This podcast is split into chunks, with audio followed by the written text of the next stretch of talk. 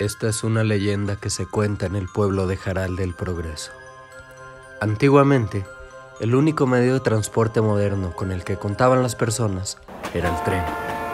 Para que la gente no se cansara de esperar su viaje, el alcalde municipal hizo que se instalaran bancas nuevas en la terminal del ferrocarril. Sin embargo, no pasó mucho tiempo antes de que fueran destruidas y vandalizadas. Lo que más hizo enfurecer al alcalde es que a pesar de los reemplazos y arreglos que se efectuaban, siempre había alguien dispuesto a destrozar las bancas, de modo que decidió poner vigilancia por las noches para atrapar a los responsables.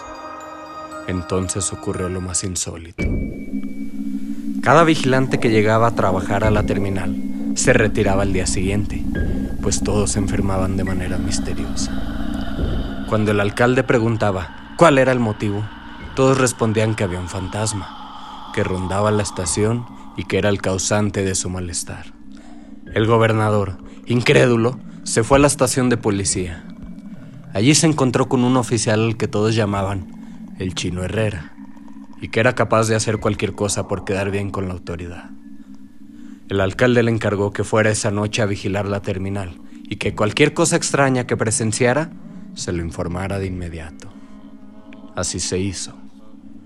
Por la mañana, el gobernador estaba estupefacto al enterarse de que el chino Herrera se había enfermado de pronto y no podía ni siquiera levantarse de la cama. Cuando fue a su casa para pedirle explicaciones, esta fue la historia que le contó.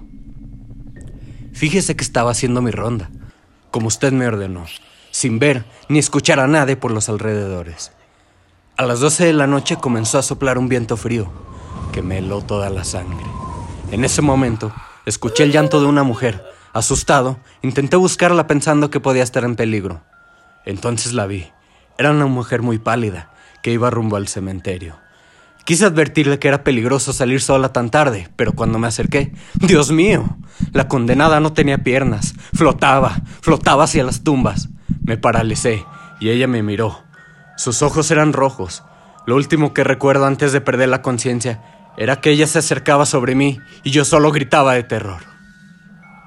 Aquella noche el policía falleció y hasta el último minuto no dejó de jurar en su lecho de muerte que todo lo que decía no era más que la verdad.